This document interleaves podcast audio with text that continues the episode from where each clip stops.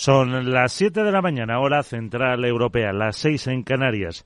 Los economistas son evaluados por lo inteligentes que parecen, no siguiendo una medida científica de su conocimiento de la realidad. Nassim Taleb, buenos días.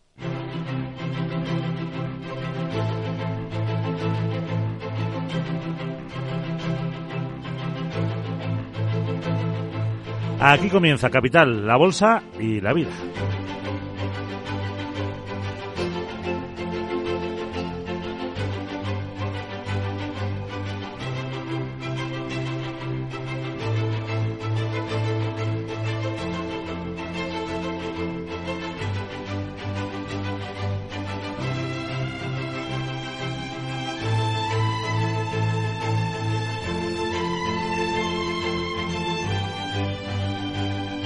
Capital, la Bolsa y la Vida.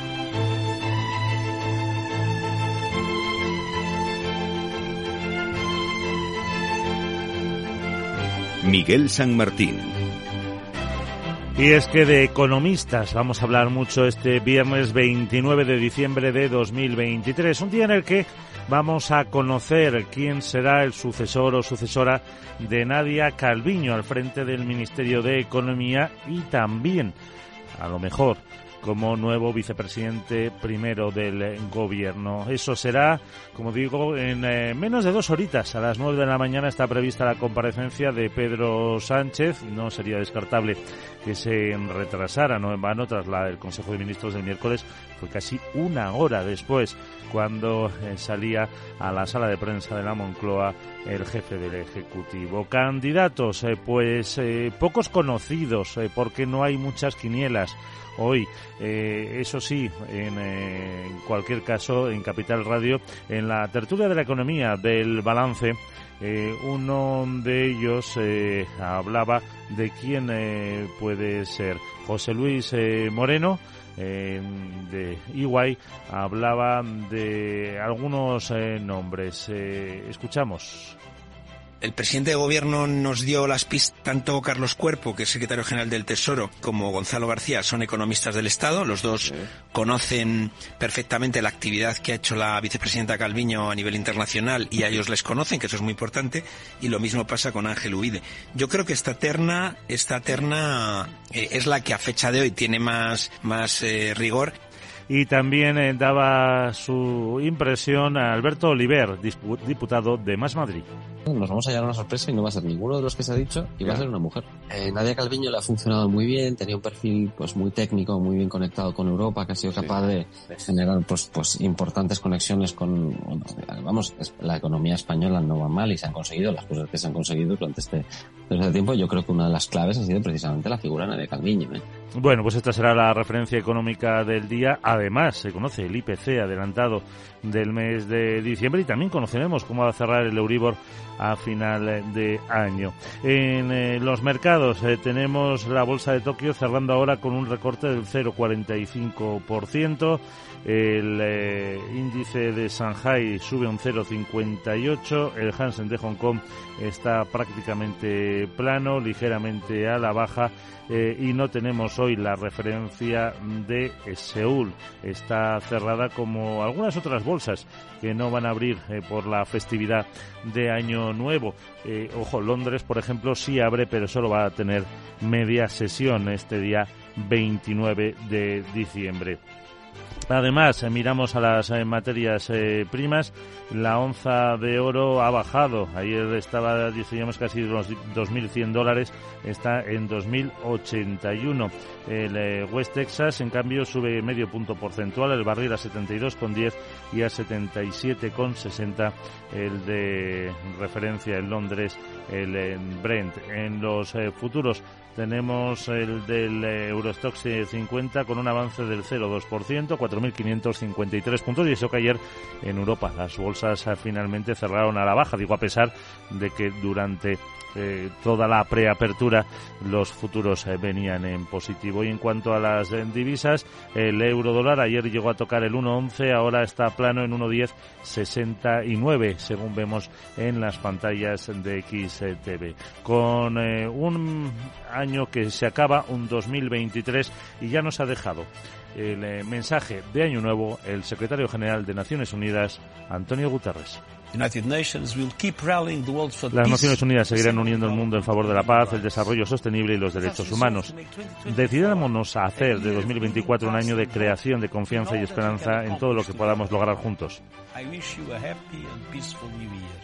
Les deseo un feliz y pacífico año nuevo. Esto es lo más destacado. También de la noche nos quedan las eh, protestas en Argentina por el decreto de Javier Milei. Además, hay un anuncio de huelga general, como ha explicado Héctor Daer, el secretario general del sindicato más importante en el país, la CGT.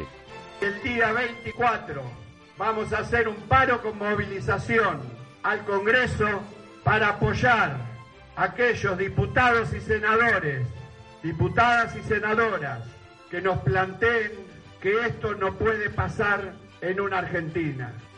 Pues ese 24 de enero la huelga general contra Javier Milei por la acumulación de poderes eh, que va a tener si sale adelante ese mm, decreto eh, con más de 300 medidas, pero no tiene mayoría en el Congreso, así que eh, calculan que saldrán unas 100 o 125 como mucho. En cualquier caso, son temas de los que hablaremos en los próximos minutos en Capital Radio. Despierta la economía y lo hacemos con las noticias capitales y Laura Blanco.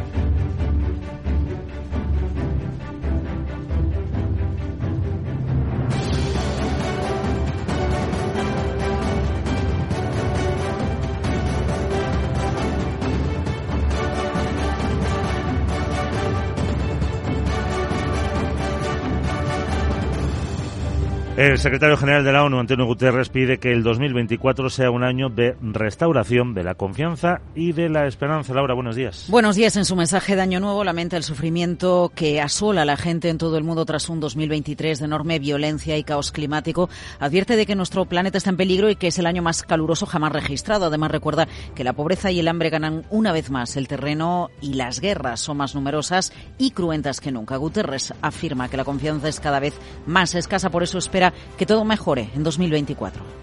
2024 debe ser un año para reconstruir la confianza y restaurar la esperanza. Debemos unirnos por encima de las divisiones para compartir soluciones, por la acción climática, por las oportunidades económicas y un sistema financiero mundial más justo que beneficie a todos. Juntos debemos luchar contra la discriminación y el odio que envenenan las relaciones entre países y comunidades y debemos asegurarnos de que las nuevas tecnologías como la inteligencia artificial sean una fuerza para el bien. Añade que la solución no está en señalar ni apuntar a nadie con un arma, en cambio asegura que los problemas se pueden resolver con voluntad y unidad. Mientras continúa uno de los conflictos a los que se refería, el de Gaza, una delegación palestina viaja hoy a Egipto para negociar un plan para el fin de la guerra. Lleva una serie de propuestas en el marco de las negociaciones para alcanzar un acuerdo entre las facciones palestinas que lleve al fin de la guerra con Israel en Gaza. Además, eh, en ese sentido, la Autoridad Nacional Palestina ha formado una delegación tras el rechazo del grupo islamista Hamas y de la yihad islámica a la iniciativa egipcia de buscar un alto el fuego. La ONU ha denunciado el deterioro de la calidad de vida de la población de Cisjordania en Jerusalén Este desde el pasado 7 de octubre. En un informe habla de homicidios ilegales y violaciones de los derechos humanos a manos de las fuerzas israelíes o de los colonos en Cisjordania. Así lo ha expresado el alto comisionado de la ONU para los Derechos Humanos, Volker Turk. Pido a Israel que tome medidas inmediatas, claras y efectivas para poner fin a la violencia de los colonos contra la población palestina. Que investigue todos los incidentes de violencia por parte de los colonos y de las fuerzas de seguridad israelíes. Que garantice la protección efectiva de las comunidades palestinas contra cualquier forma de traslado forzoso y que garantice la capacidad de las comunidades de pastores desplazados a causa de los repetidos ataques de los colonos armados para regresar a sus tierras. Israel continúa su ofensiva en Gaza con nuevos ataques en toda la franja, donde el número de víctimas civiles sigue aumentando día tras día. Además, el ejército israelí asume su fracaso en la misión de rescate de los tres rehenes que mataron en Gaza por error el pasado 15 de diciembre. Eh, Estados Unidos derriba un dron y un misil lanzado por los rebeldes hutíes en el Mar Rojo. Además, la Casa Blanca intenta convencer a las grandes compañías de que naveguen por esas aguas a pesar del riesgo de los ataques desde Yemen. Les asegura que una fuerza multinacional hace que sea seguro navegar a través del Mar Rojo y el Canal de Suez. El Departamento de Defensa afirma que negocian con la industria diario para dar tranquilidad al transporte marítimo de contenedores. Estados Unidos ha sancionado ya a tres entidades de cambio que habrían ayudado a transferir millones de dólares a los hutíes en nombre de Irán. Y China expresa su confianza en mantener estable el volumen de comercio exterior. Y también su participación en el mercado global en 2024, pese a los desafíos derivados de la disminución de la demanda externa, la tenencia a la baja de los precios y la base elevada del año anterior. El Ministerio de Comercio destaca que ha mostrado una resiliencia notable durante todo el 2023. El portavoz He Yadong confirma que seguirá los resultados de la apertura de China y el potencial de nuevos productos y formas de negocios en el comercio exterior. También advierte de cualquier injerencia de Estados Unidos en la cadena de suministro. La industria de semiconductores está muy globalizada. Cualquier comportamiento que viole las reglas del mercado y fragmente el mercado mundial de semiconductores no solo perjudicará a los derechos e intereses legítimos de las empresas chinas, sino que también afectará a los intereses de las empresas de semiconductores de varios países, incluidas las estadounidenses, y perturbará así la estabilidad de las cadenas mundiales de suministro. China prestará mucha atención a las tendencias e impactos de las medidas llevadas a cabo por Estados Unidos y salvaguardará sus propios intereses. El valor en yuanes de los intercambios comerciales entre China y el resto del mundo aumenta un 1,2% interanual en, en noviembre hasta superar los 480.000 millones de euros, aunque en el acumulado de los primeros 11 meses del año los intercambios comerciales entre China y el resto del mundo han caído un 1%. El consorcio estatal ruso Gazprom anuncia que aumentará los planes de aumentar eh, los suministros de gas a China y a los países de Asia Central en los próximos años. Según el director de la empresa, Alexei Miller, solo este año Moscú entregará a China más de 22.500 millones de metros cúbicos de gas, una cantidad que supera la estimada en el contrato entre ambos países. En cuanto a las relaciones con países de Asia Central, Miller reveló que el 2024 eh, Gazprom planea firmar contratos de 15 años de duración con Kazajstán, Kirguistán y Uzbekistán. El gobierno italiano de Giorgia Meloni limitará el llamado Superbonus, un programa de incentivos fiscales para obras que mejoren la eficiencia energética de los edificios. Y que ha sido muy criticado por su enorme coste de dinero público. El Consejo de Ministros ha aprobado un decreto que mantiene estos incentivos, pero solo para permitir a los beneficiarios de rentas más bajas concluir las obras. El plan ofrece deducciones fiscales de hasta el 110% del coste para mejorar las prestaciones energéticas de las viviendas. Y como les decía, la cita del día, hemos escuchado algo de la quiniela. A las 9 de la mañana el presidente del Gobierno anuncia el nombre del sustituto al frente de Economía de Nadia Calviño. Que toma posesión de su cargo como presidente presidenta del Banco Europeo de Inversiones el 1 de enero y que deja también vacante la vicepresidenta, la vicepresidencia primera. Es una potestad del propio presidente del Gobierno que ha agradecido los servicios prestados por Calviño. Querida Nadia, eh, quiero decirte que tu liderazgo ha sido clave en los logros de este Gobierno en un tiempo muy difícil, muy difícil. España creo que es más competitiva, más próspera y más justa. Has aportado rigor, brillantez audacia a la política económica de este Ejecutivo y por ello te vamos a estar eternamente agradecidos. Y por último, los sindicatos siguen adelante con la huelga del handling de Iberia, el servicio de tierra prevista para los días 5, 6, 7 y 8 de enero. En pleno fin de semana de la festividad de Reyes, después eh, de que el acto de mediación celebrado ayer haya terminado sin acuerdo, Iberia lamenta profundamente la negativa de los sindicatos a desconvocar la huelga y reitera su disposición al diálogo, aunque ha advertido de que para poder avanzar en cualquier tipo de negociación antes se exige que se desconvoquen los paros que van a causar un daño innecesario e injustificado a los miles de viajeros. La aerolínea insiste en que el convenio del sector garantiza todos los puestos de trabajo y las condiciones salariales y extrasalariales de por vida de un proceso de subrogación. Pues llegamos así a las 7 y casi 14 minutos, hora antes en Canarias, momento para conocer la agenda del día. Sarabot, buenos días. Muy buenos días, Miguel. Por fin es viernes y en España el Instituto Nacional de Estadística publica el dato adelantado del índice de precios de consumo de diciembre y las cuentas trimestrales no financieras de los sectores institucionales del tercer trimestre de 2023. También se publica el IPC en Portugal. En el Reino Unido, se difunde el índice Nationwide de precios de la vivienda de octubre y en Estados Unidos tendremos el PMI de Chicago. Pues fíjate que se nos acaba el día y aquí estamos. ¿A qué sí? Eso es. Y como siempre sin mejorar yo mi situación financiera. Ya estamos. Habla pero con bueno, ahora lo interesante. ¿Qué te parece si hacemos una porrita? ¿De qué? ¿Quién será el nuevo ministro o ministra de Economía? Ministro. ¿Tienes candidatos? No. Si no me dejas hablar con Pedro y le propongo a una espectacular, gran Ya. profesional, con imagino. sabiduría, pero eso sí, no baratita. ¿Te Entonces imaginas claro, quién? Pues claro, la Sadia Botiño. Jeje. ¿Quién mejor que moi? Venga, pues ahora hablas con Pedro y me dices, chao. Ay, Sara, chao. Yo no sé si te interesa eso. Adiós.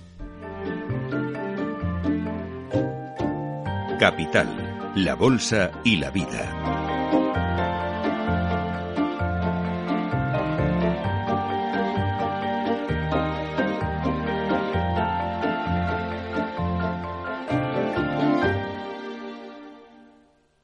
Beso. Otro para ti. Te mando un beso. Nunca nos habíamos dado tantos besos como en los últimos 100 años. Si la tecnología nos ha permitido conectar como nunca la vida de las personas, imaginémonos todo lo que seremos capaces de hacer en los próximos 100. Telefónica, imaginémonos. Bienvenidos al lugar donde la magia de regalar lo puede todo. Solo tienes que aprovechar la mejor selección de productos con mágicos descuentos, como un estuche de eau de o de toilette 200 mililitros con gel de ducha y loción, que antes costaba 132 euros y ahora 66. La magia de regalar hasta el 5 de enero en el corte inglés, en tienda web y app. ¡Feliz 2024!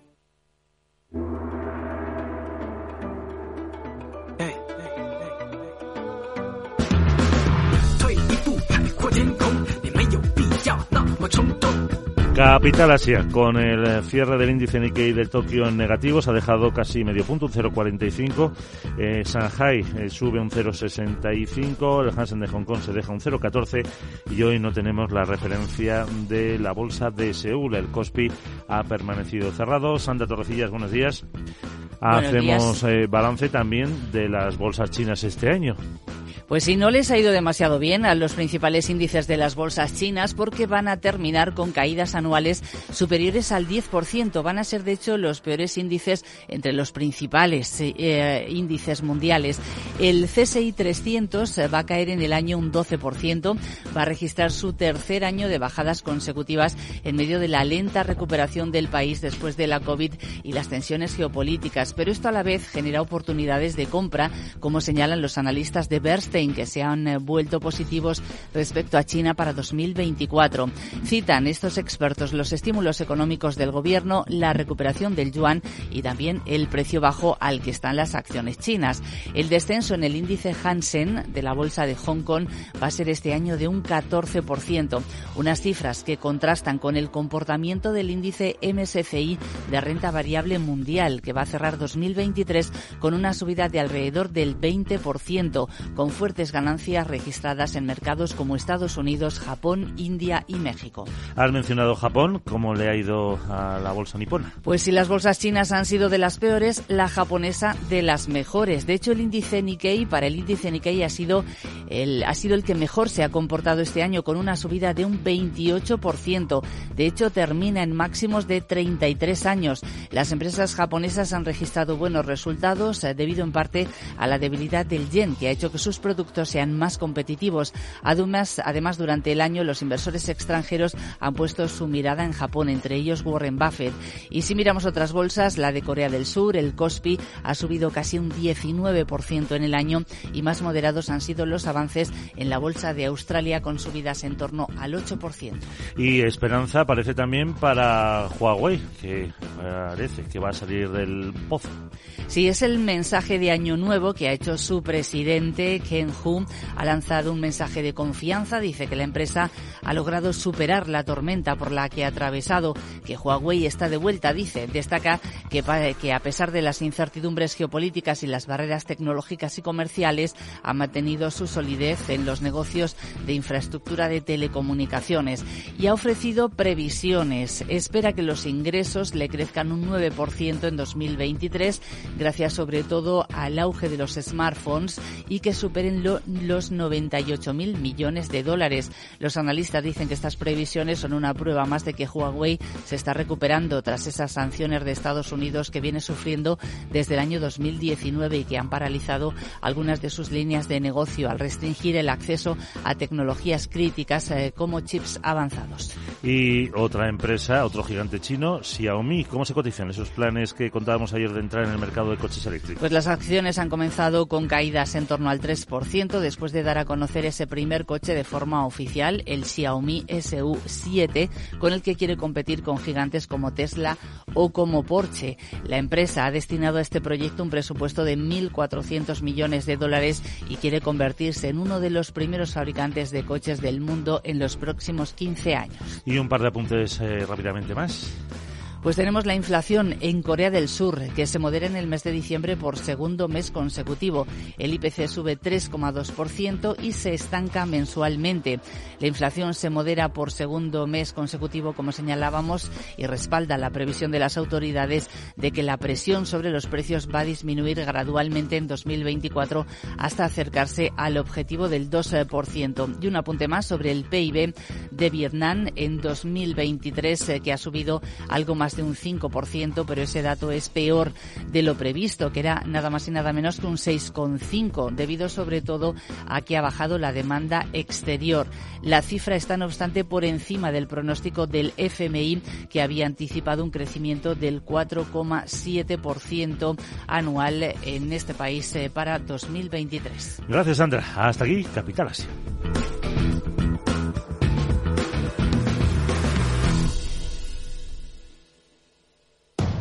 Capital Radio, 10 años contigo.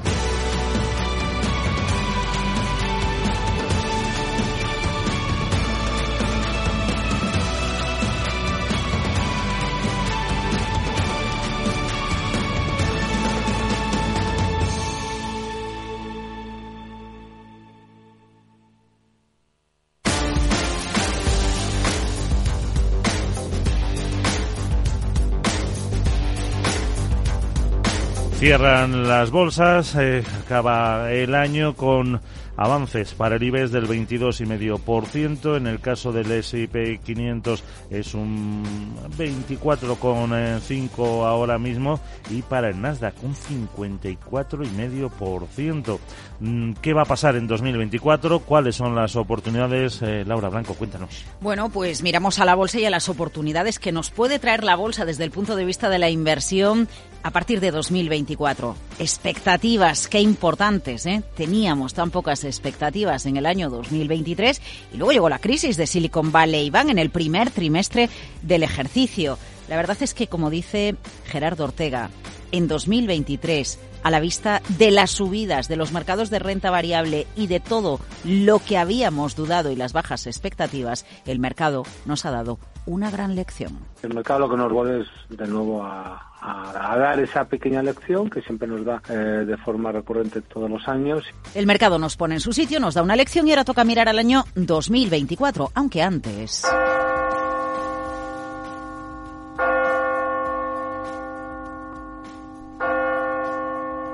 Campanadas, gran noche y después el misterio de 2024.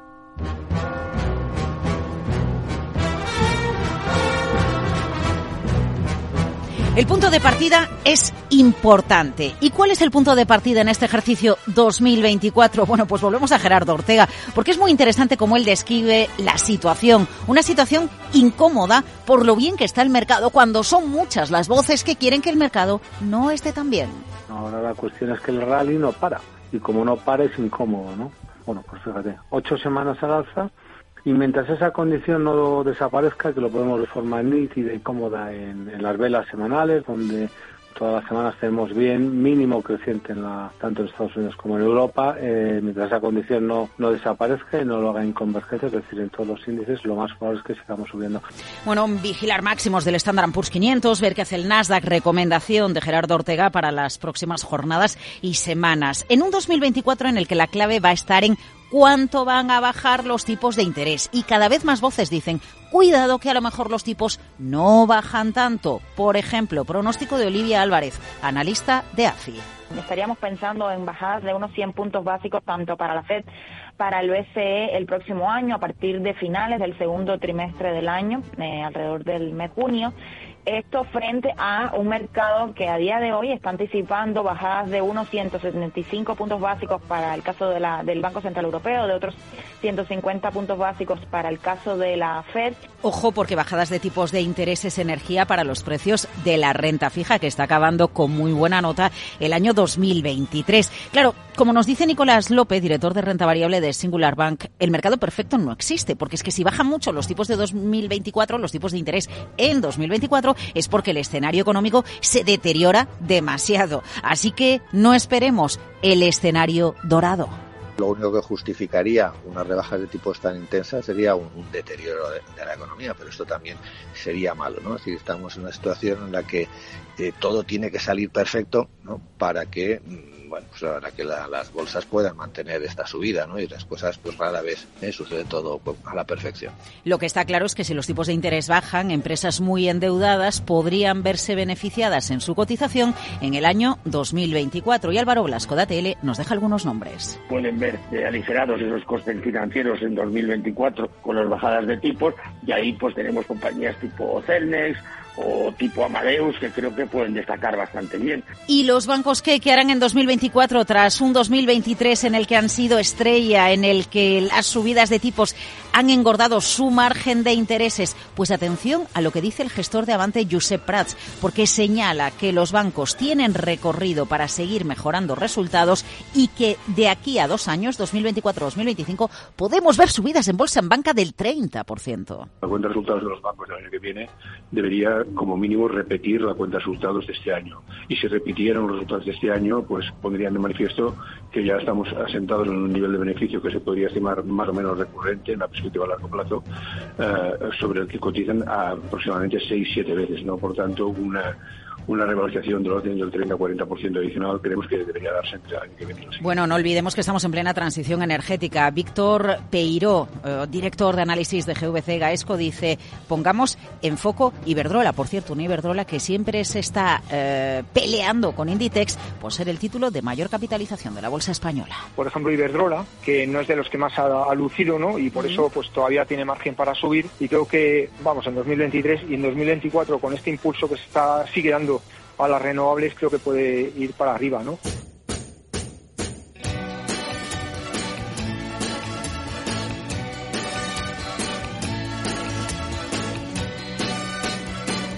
Hoy para mí es un día especial, hoy saldré por la noche. Podré vivir lo que el mundo no está cuando el sol ya se esconde. Podré cantar una dulce canción a la luz de la luna y acariciar y besar a mi amor como no lo hice nunca.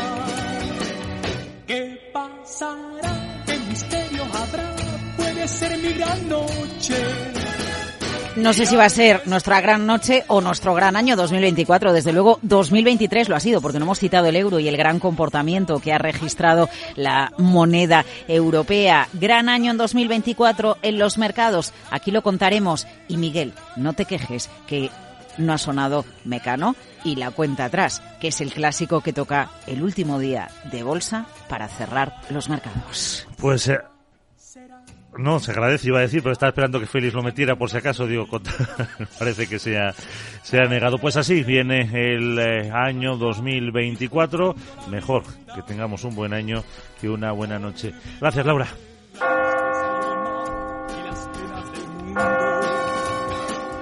Y escuchar los violines en la noche sin rumbo. ¿Qué pasará? ¿Qué misterio? Ser mi gran noche. Y al despertar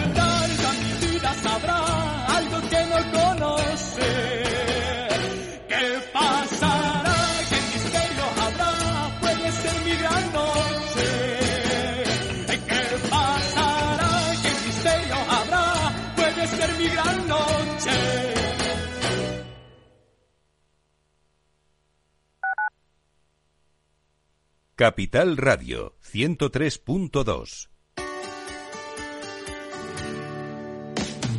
Aquí, en Capital Radio, está el programa más divertido y de mayor influencia en el mundo del capital humano. Todos los viernes a la una de la tarde, únete a Humanos en la Oficina, presentado y dirigido por el speaker internacional Miguel Ángel Pérez Laguna. Un programa donde el talento es protagonista en un formato innovador e irresistible que ya se escucha en 13 países. No te lo pierdas.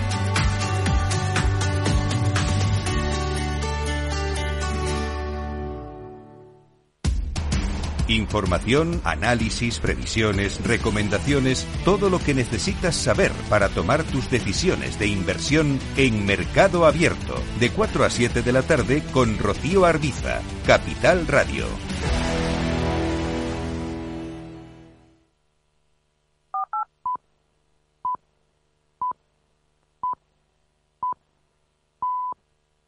Son las siete y media de la mañana, las seis y media en Canarias. Los economistas son eh, eh, o tienen un modo singular de proceder. Para ellos no hay más que dos clases de instituciones, las artificiales y las naturales. Karl Marx. Buenos días.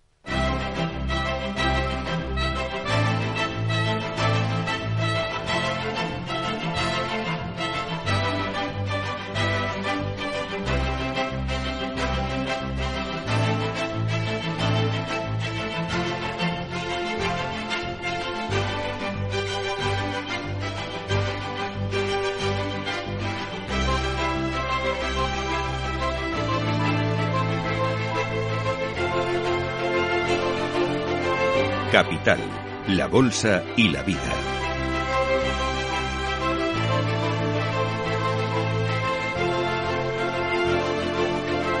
Miguel San Martín. Despertábamos hoy con citas de economistas porque este viernes 29 de diciembre de 2023 conoceremos en hora y media quién va a ser el sustituto de Nadia Calviño al frente del Ministerio de Economía y posiblemente también como nuevo vicepresidente primero del Ejecutivo. En eh, Capital Radio hemos eh, tenido a dos economistas en la tertulia económica del balance con Federico Quevedo que apuntaban a algunos eh, candidatos como José Luis Moreno de Iguay. Presidente de gobierno nos dio las pistas hace una semana, nos dijo que tenía que ser un economista, nos dijo que tenía que tener eh, claro y conocer tema internacional. Eh, los, eh, claro, los tres nombres que se han puesto en circulación, que todos sabemos que en política cuando pones nombres en circulación a veces los pones para quemarlo. Y también estaba el diputado de Más Madrid, Alberto Oliver, que tiene otra otros candidatos, aunque no lo nombra nos vamos a llevar una sorpresa y no va a ser ninguno de los que se ha dicho y va a ser una mujer. Eh, Nadia Calviño le ha funcionado muy bien, tenía un perfil pues muy técnico, muy bien conectado con Europa, que ha sido capaz de generar pues pues importantes conexiones con vamos, la economía española no va mal y se han conseguido las cosas que se han conseguido durante este, durante este tiempo. Yo creo que una de las claves ha sido precisamente la figura de Nadia Calviño. ¿eh? Pues ahí está. Eh, parece que habrá sorpresa o no. En cualquier caso, hay que esperar a las nueve y media de la mañana. Mientras tanto, miramos a los eh, mercados con el futuro del Eurostock 50 subiendo un 0,2%, 4.553 puntos, un 0,1 avanza el del S&P 500 y en 28 minutos, 27 ya, comenzará a moverse el del IBEX 35. En cualquier caso, eh, nada, en 10 minutitos tendremos eh, el eh, informe de preapertura de las bolsas europeas para saber qué pueden hacer en esta última sesión del año. La última para Asia, donde el índice Nikkei de Tokio cerrado con una bajada del 0,45%, Shanghai se encamina a una subida del 0,6% y Hong Kong puede quedarse con un recorte del 0,23%. Ayer ya vivimos la última sesión, en, por ejemplo, en Nueva Zelanda o también en Corea del Sur, donde el Kospi surcoreano eh, cerraba en máximos anuales con una subida del 1,6%. Ciento. En cuanto a las divisas, también en lo que llevamos de año, la revalorización del euro respecto al dólar es del 3,5%. Lo tenemos ahora en 1,1072. Y en cuanto a las eh, materias primas, eh, tenemos el eh, futuro del Bren con una subida de medio punto porcentual, 77 dólares y medio, y en 72, sube un poquito menos, está el crudo West Texas. Son también movimientos de una mañana en la que eh, hay que seguir pendientes. Escucharemos ahora el mensaje de Año Nuevo del secretario general de la ONU, de Antonio Guterres, pero también el alto comisionado para los derechos eh, humanos, Volker Turk, ha alertado de lo que está pesando en, en Gaza y en Cisjordania. Las autoridades israelíes han impuesto severas y sistemáticas restricciones a la circulación de palestinos por Cisjordania. Pido que se ponga fin de inmediato al uso de armas y medios militares durante las operaciones policiales, que se ponga fin a las detenciones arbitrarias y a los malos tratos a palestinos, y que se levanten las restricciones discriminatorias a la circulación.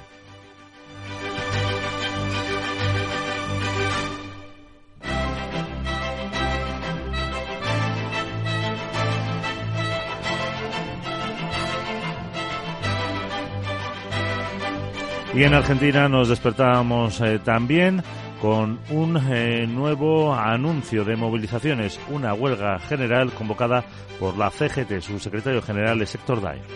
El día 24 vamos a hacer un paro con movilización al Congreso para apoyar a aquellos diputados y senadores, diputadas y senadoras que nos planteen que esto no puede pasar en una Argentina. Pues eh, veremos al final qué pasa con ese decreto de Javier Milei. Aquí lo contaremos a las 7 y 36 horas antes. En Canarias despierta la economía en Capital Radio con las noticias capitales y Laura Blanco.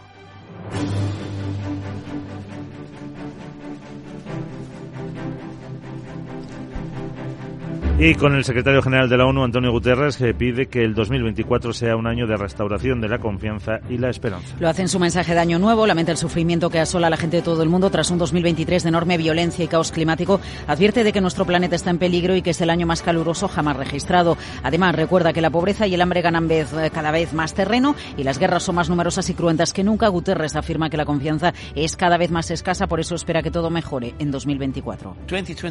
2024 debe ser un año para construir la confianza y restaurar la esperanza.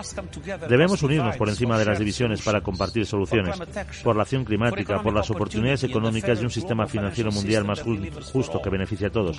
Juntos debemos luchar contra la discriminación y el odio que envenena las relaciones entre países y comunidades. Y debemos asegurarnos de que las nuevas tecnologías como la inteligencia artificial sean una fuerza para el bien. Añade que la solución no está en señalar ni apuntar a nadie con un arma, en cambio asegura que los problemas se pueden resolver con voluntad y unidad. Y eh, Estados Unidos ha derribado un dron y un misil lanzado por los rebeldes hutíes en el Mar Rojo. Además, la Casa Blanca intenta convencer a grandes compañías de que naveguen por esas aguas a pesar del riesgo de los ataques desde Yemen. Les asegura que una fuerza multilateral hace que sea seguro navegar a través del Mar Rojo y el Canal de Suez. El Departamento de Defensa afirma que negocian con la industria a diario para dar tranquilidad al transporte marítimo de contenedores. Estados Unidos ha sancionado a tres entidades de cambio que habrían ayudado a transferir millones de dólares a los hutíes en nombre de Irán. Y China expresa su confianza en mantener estable el volumen de comercio exterior. Y también su participación en el mercado global en 2024, pese a los desafíos derivados de la disminución de la demanda externa, la tendencia a la baja de los precios y la base elevada del año anterior. El Ministerio de Comercio destaca que ha mostrado una resiliencia notable durante todo 2023. Su portavoz, Yadong, confirma que seguirán los resultados de la apertura de China y el potencial de nuevos productos y formas de negocios en el comercio exterior. También ha advertido de cualquier injerencia de Estados Unidos en la cadena de suministros. La industria de los semiconductores está muy globalizada. Cualquier comportamiento que viole las reglas del mercado y fragmente el mercado de semiconductores no solo perjudicará los derechos e intereses legítimos de las empresas chinas, sino que también afectará los intereses de las empresas de semiconductores de varios países, incluidas las estadounidenses, y perturbará así la estabilidad de las cadenas mundiales de suministro. China prestará mucha atención a las tendencias e impactos de las medidas llevadas a cabo por Estados Unidos y salvaguardará sus propios intereses. El valor en yuanes de los intercambios comerciales entre China y el resto del mundo aumenta algo más de un 1% en noviembre, aunque en el acumulado de los 11 primeros meses del año los intercambios comerciales entre China y el resto del mundo han caído un 1%. El consorcio estatal ruso Gazprom anuncia que aumentará los suministros de gas a China y a los países de Asia Central en los próximos años. Según el director de la empresa, Alexei Miller, solo el año, solo este año Moscú entregará a China más de 22.500 millones de metros cúbicos de gas, una cantidad que supera la estimada en el contrato entre ambos países. En cuanto a las relaciones con países de Asia Central, Miller reveló que en 2024 Gazprom planea firmar contratos de 15 años de duración con Kazajistán, Kirguistán y Uzbekistán. Y el gobierno italiano de Giorgia Meloni limitará el llamado Superbonus, un programa de incentivos fiscales para obras que mejorarán la eficiencia energética de los edificios. Y que ha sido muy criticado por su enorme coste de dinero público. El Consejo de Ministros ha aprobado un decreto que mantiene estos incentivos, pero solo para permitir a los beneficiarios de rentas más bajas concluir las obras. El plan ofrece deducciones fiscales de hasta el 110% del coste para mejorar las prestaciones energéticas de las viviendas. Y Argentina registra a finales del tercer trimestre del año una deuda externa bruta que supera los 283.000 millones de dólares. Esto supone un incremento cercano a 6.000 millones respecto al segundo trimestre que debe y que se debe a la subida de unos 4.400 millones de la deuda de las sociedades no financieras y los hogares e instituciones privadas sin ánimo de lucro y en 1.500 millones en la deuda del gobierno. Además, el Banco Central ha realizado la primera emisión de los llamados bonos para la reconstrucción con los que busca regularizar su millonaria deuda con importaciones. La CGT, el mayor sindicato de Argentina, ha convocado una huelga general para el 24 de enero en protesta por las reformas del gobierno de Javier Milei. Su secretario general, Héctor Daer, alerta del poder que asumiría con el nuevo decreto. Si le dan la suma del poder público a un presidente más allá de los votos que haya sacado por dos años y lo puede renovar por otros dos años, vamos a estar ante una circunstancia de que un presidente va a tener todo su mandato con la suma del poder público y no se respetan las instituciones y no se respeta nada. El Gobierno ha matizado que las 41 empresas públicas que figuran en el macroproyecto de ley no serán necesariamente privatizadas. Y en, a las 9 de la mañana, el presidente del Gobierno, Pedro Sánchez, anuncia el nombre del sustituto al frente de Economía de Nadia Calviño. Que toma posesión de su cargo como presidenta del Banco Europeo de Inversiones el 1 de enero y que deja también vacante la vicepresidenta primera. Es una potestad del presidente que ha agradecido los servicios presentados por Calviño. Querida Nadia, eh, quiero decirte que tu liderazgo ha sido clave en los logros de este Gobierno en un tiempo muy difícil muy difícil. España creo que es más competitiva, más próspera y más justa. Has aportado rigor, brillantez, audacia a la política económica de este Ejecutivo y por ello te vamos a estar eternamente agradecidos. Y a la misma hora, a las 9, el INE publica el dato adelantado de IPC de diciembre para el que se espera que, pues, que se mantenga estable. Después de que en noviembre la inflación interanual se moderase en tres décimas al 3,2% por el abaratamiento de los carburantes y de los paquetes turísticos. También hoy se conocerá cómo cierra 2023 el Euribor a 12 meses, el indicador de referencia para calcular las hipotecas a tipo variable, aunque se ha reducido en estos últimos dos meses, sigue por encima del nivel que tenía al cierre de 2023 y encarecerá las cuotas de quienes tengan que revisar su hipoteca con el dato de diciembre. Y por último, los sindicatos siguen adelante con la huelga de Iberia prevista para los días 5, 6, 7 y 8 de enero. En pleno fin de semana de la festividad de Reyes, después de que el acto de mediación celebrado ayer haya terminado sin acuerdo, Iberia lamenta la negativa de los sindicatos a desconvocar la huelga, reitera su disposición al diálogo, advierte que para poder avanzar en cualquier tipo de negociación hay que desconvocar los paros que van a causar, dice, un daño innecesario injustificado a miles de viajeros. La aerolínea insiste en que el convenio del sector garantiza todos los puestos de trabajo y las condiciones salariales y extrasalariales de por vida en un proceso de subrogación. 7 y 42, hora antes en Canarias, momento para conocer la agenda del día, cómo nos eh, viene hoy, con poquitas cosas, ¿no? Sarabot, buenos días. Muy buenos días, Miguel. Por fin es viernes y en España el Instituto Nacional de Estadística publica el dato adelantado del índice de precios de consumo de diciembre y las cuentas trimestrales no financieras de los sectores institucionales del tercer trimestre de 2023. También se publica el IPC en Portugal, en el Reino Unido. Se difunde el índice nationwide de precios de la vivienda de octubre y en Estados Unidos tendremos el PMI de Chicago. Pues fíjate es. que se nos acaba el year y aquí estamos. ¿A qué sí?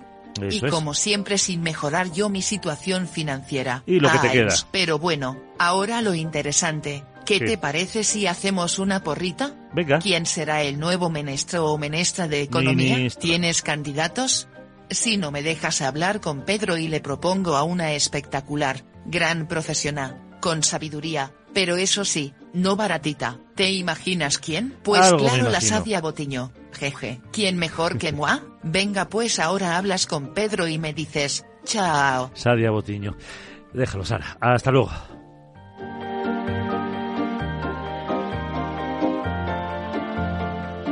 Capital, la Bolsa y la Vida.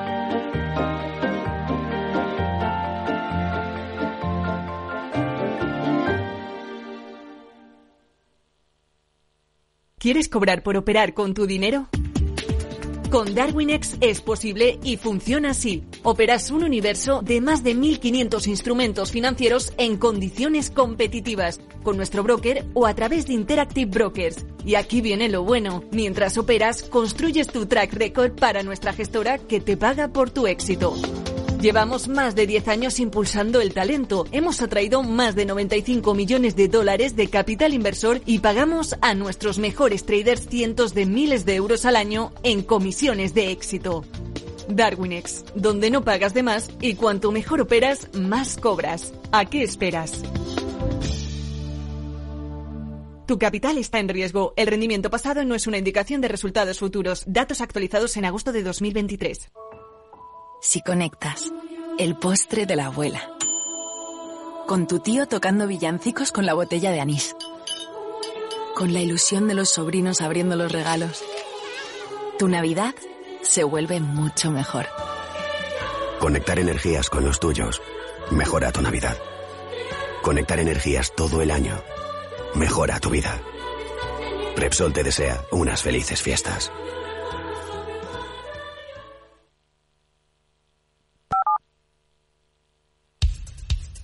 Capital, la Bolsa y la Vida.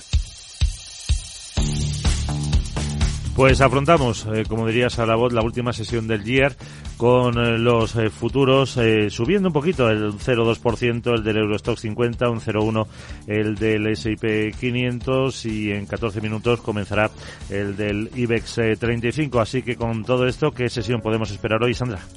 Pues el año está hecho, nos repiten los analistas y es probable que hoy vuelva a ser una sesión tranquila, con menor volumen de negocio de lo habitual, porque además la Bolsa de Londres eh, va a cerrar un poco antes, a las doce y media de la mañana. Vamos a poner fin a un año en el que los índices europeos, a falta de lo que hagan hoy, han tenido muy buen comportamiento, con subidas en el Eurostock 50 y en el DAX alemán de un 19%, CAC 40 parisino con mejoras del 16%, mejor lo ha hecho todavía el IBEX 35, que se ha notado una subida del 22%, el MIB italiano un 28% y la Bolsa de Atenas, el índice general, un 38% de subida. Y de cara a 2024, pues va a seguir sobrevolando la esperada bajada de tipos de interés. Eso va a ser la clave. Según la herramienta CME FedWatch, la probabilidad de que la Reserva Federal baje las tasas en marzo es de un 88% y para todo el año los operadores descuentan recortes de más de 150 puntos básicos. Aunque algunos analistas prefieren ser cautos, Nicolás López, director de renta variable de Singular Bank. el mensaje principal de los bancos centrales, ¿no? que los bancos centrales mantienen cierta, cautela, es decir, que ahí tenemos una eh, pequeña divergencia ¿no? entre lo que los mercados están descontando y lo que los propios bancos centrales pues dicen que van a hacer. ¿eh? Entonces, pues eh, bueno, esa divergencia puede en algún momento pues favorecer ¿no? una, una corrección, porque quizás lo único que justificaría unas rebajas de tipos tan intensas sería un, un deterioro de, de, la economía, pero esto también sería malo, ¿no? Y el Banco Central Europeo podría comenzar a recortar los tipos en el segundo trimestre de 2024. Es lo que dicen eh, los economistas eh, que ha consultado el diario Financial Times en una encuesta que publica esta mañana. Las expectativas de bajada de tipos se han intensificado desde que la inflación de la zona euro se desaceleró al 2,4% en noviembre. Hoy vamos a conocer el IPC adelantado de diciembre en España y en Portugal. Vamos ya con empresas eh, protagonistas, por ejemplo, Ferrovial. Que está negociando con el holding Interogo, la sociedad de inversión vinculada al fundador de IKEA, la venta de siete activos concesionales en España, Canadá, Irlanda y Escocia, según el diario Expansión. La transacción estaría próxima a concretarse, aunque todavía no está cerrada, y se articula a través de Cintra, que es la filial de autopistas de Ferrovial y que es la que controla los activos. Y también eh, ACES, la empresa de Florentino Pérez. Que logra una plusvalía de 180 millones de euros al transferir a Avertis parte de una autopista autopista en Estados Unidos. En concreto, el 56,8% de la sociedad concesionaria de la autopista SH 288 que tiene en Houston. Además, ACS ha propuesto incorporar a Miquel Roca, uno de los padres de la Constitución y consejero de ACS, y a, Nuria Halti-Wonker, eh, consejera delegada de Iridium, eh, como nuevos consejeros de Avertis, una decisión que se votará el próximo 30 de enero. ¿Y algún apunte más? Pues tenemos eh, en vigilancia a Maers, que va a hacer navegar ya casi todos los portacontenedores que viajan entre Asia y Europa a través del canal de Suez, mientras que va a desviar solo un puñado alrededor de África. Atentos hoy a Bankinter y al Banco Sabadell porque abonan dividendo. El primero 0,14 euros brutos por acción y el segundo 0,03. Y ArcelorMittal que ha prorrogado un año el expediente de regulación temporal de empleo por causas productivas y que firmó el pasado 3 de octubre. Gracias, Sandra. Nos vamos a Wall Street.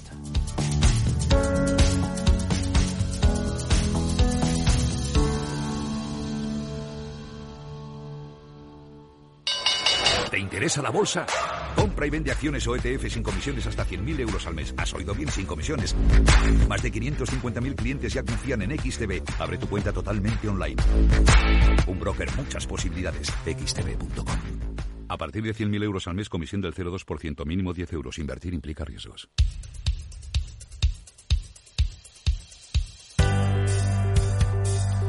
Pues Wall Street eh, cerró este jueves en terreno mixto y su, su principal indicador, el Dow Jones, subió un 0,14%, un nuevo máximo histórico, el 7, mm, el séptimo de este mes, en 37.710 puntos. El S&P 500 subió un 0,04 y también está pues muy cerquita ya de superar su mejor cifra histórica y el Nasdaq en cambio bajó un 0,03 a 15.095. De todas formas, eh, la revalorización del Nasdaq es superior al 54,5%.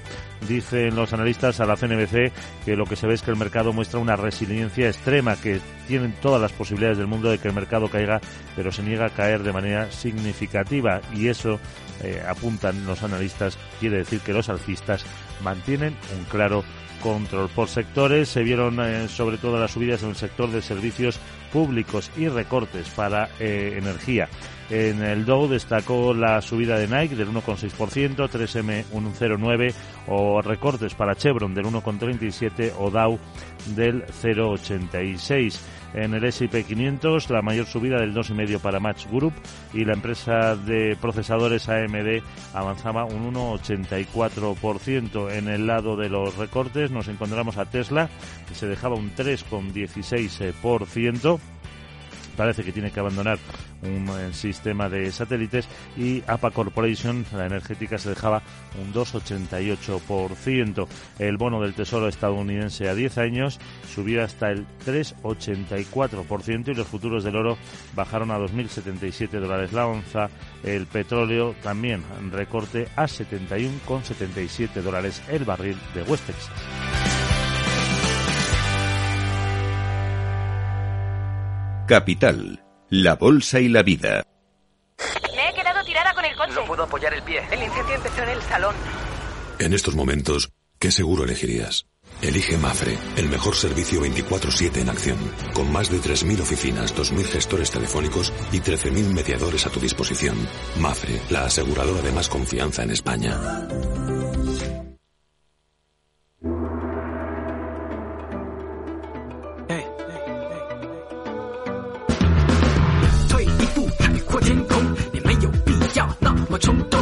Capital Asia, a punto de cerrar las bolsas de China, el índice de Shanghai sube un 0,6%, el de la tecnológica de Shenzhen casi un 0,9% y baja un 0,3% el Hansen de Hong Kong. No hemos tenido hoy la referencia del Kospi surcoreano, ya está de fiesta de Año Nuevo, pero sí la del índice Nikkei de Tokio que ha bajado un 0,45%. Aún así está en máximos también en 33.390 puntos en un día en el que hemos tenido el mensaje de Año Nuevo del eh, gigante tecnológico chino Huawei. Dice que ha logrado superar la tormenta eh, y que están de vuelta. A, prevén que cerrarán el año con unos ingresos de unos 90.000 millones de euros, un avance de más del 9% respecto a la facturación registrada en 2022 y que eh, tienen pues planes firmes de su capacidad de innovación, de fortaleza colectiva de su cartera de negocios. Y otro dato macro que se ha conocido, el PIB de Vietnam se ha desacelerado al 5,05%. Es eh, menos de lo esperado y dos puntos menos que el año anterior, pero supera las previsiones del FMI para este país.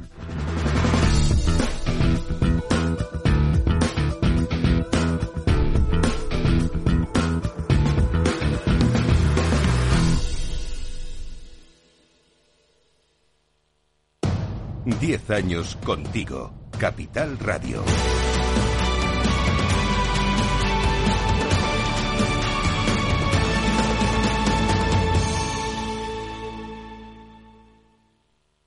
CaixaBank patrocina este espacio. Y Wall Street Journal, que es nuestra primera parada, eh, asegura que Maine es el segundo estado que excluye a Trump de las elecciones de 2024. Dice que no es elegible para volver a ocupar el cargo debido a sus acciones por los disturbios en el Capitolio. Y el Partido Republicano de Colorado pide a la Corte Suprema que revoque esa prohibición también de votar por Trump. Eh, habla el Wall Street Journal del año de gran éxito en las acciones en las bolsas que nadie vio venir. Los títulos están terminando un año cerca de récord, desafiando las predicciones bajistas. Y habla también de los pequeños drones que ayudan a Israel a navegar en el campo de batalla urbano de Gaza. También habla de que China se enfrenta a una nueva realidad política en Taiwán en la que no hay amigos y que eh, Nikki Haley dice que, por supuesto, la guerra civil fue sobre esclavitud, tras las críticas de la que eh, es gobernadora de California, eh, habló en un mitin porque quiere presentarse también a las elecciones. dice también, o se pregunta, mejor dicho, este diario, dónde fueron las zapatillas locas, Asics o Nike lanzaron diseños, pero las ventas se han estancado en búsqueda de los modelos más clásicos. rápidamente, Financial Times dice que las subidas de tipos dan a los bancos europeos una ganancia inesperada de 100.000 millones de euros y que el BCE comenzará a recortar tipos ya en el segundo trimestre. Ah, se hace eco de esa decisión del condado de Maine contra Trump y dice que el jefe de competencia de la Unión defiende la ley de inteligencia artificial tras el ataque de Emmanuel eh, Macron y también habla de que el riesgo geopolítico obliga a las empresas de arrendamiento de aviones a repensar su exposición a China. En España, ¿qué dicen los diarios económicos? Guillermo Luna, buenos días. Muy buenos días. Pues en cinco días leemos que el gobierno retira el recorte al beneficio en los contratos de electricidad, elimina la limitación de 67 euros al precio de los contratos bilaterales. El cambio afecta a la generación nuclear, la hidroeléctrica y aparte de la renovable.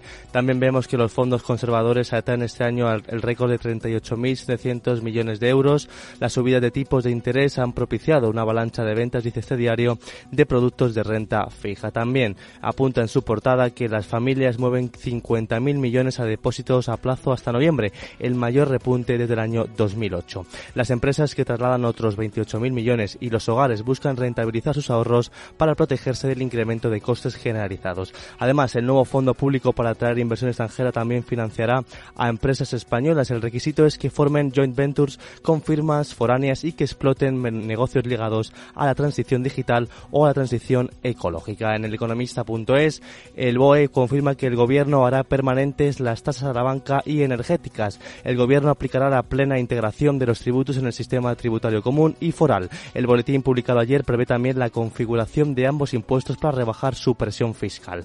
E Iberdrola afronta sus horas más delicadas en México y Estados Unidos. 10.000 millones de euros en juego. Debe firmar antes de acabar el año la venta del 85% de su capacidad de generación a Mexican Infrastructure por 6.000 millones de dólares. Tiene también que decidir si prorroga el plazo o no para la operación de compra de PNB Resource por un valor de 3.663 millones de dólares. Volviendo a España, el gobierno da cuatro meses a Enagas para presentar una red troncal de hidrógeno para España. Convierte a la compañía en el gestor técnico provisional de esta nueva red. La compañía prevé presentar su plan estratégico en el primer trimestre del año 2024. Y el gobierno también endurece la normativa para evitar episodios como la caída de RedSeeds. Exigirá a todos los operadores que intervienen en los pagos gestionar también sus riesgos tecnológicos. Finalmente, en expansión, Sabadell blinda el dividendo y los bonus con el mayor escudo entre los grandes. Los reguladores miran con lupa la distancia entre los requerimientos y el capital y el margen de Sabadell, que es ahora mismo el más alto. Y terminamos con la banca, que ve margen para cambios antes de que su impuesto sea permanente. El Real Decreto que extiende hasta 2024 el tributo especial de la banca creado en 2022 deja patente la intencionalidad política de hacerlo permanente según fuentes del sector bancario.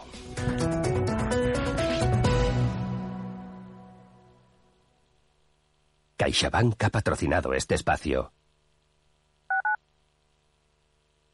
Madrid, 103.2 FM, Capital Radio. Valor Salud, tiempo de salud. Su actualidad, sus personas, sus empresas. Todos los viernes a las 10 de la mañana en Capital Radio, con Francisco García Cabello.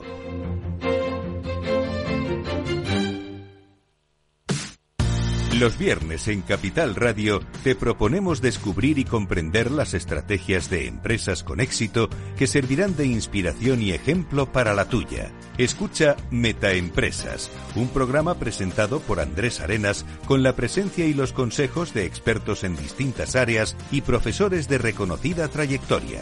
Todos los viernes a las siete y media de la tarde, Metaempresas, Capital Radio.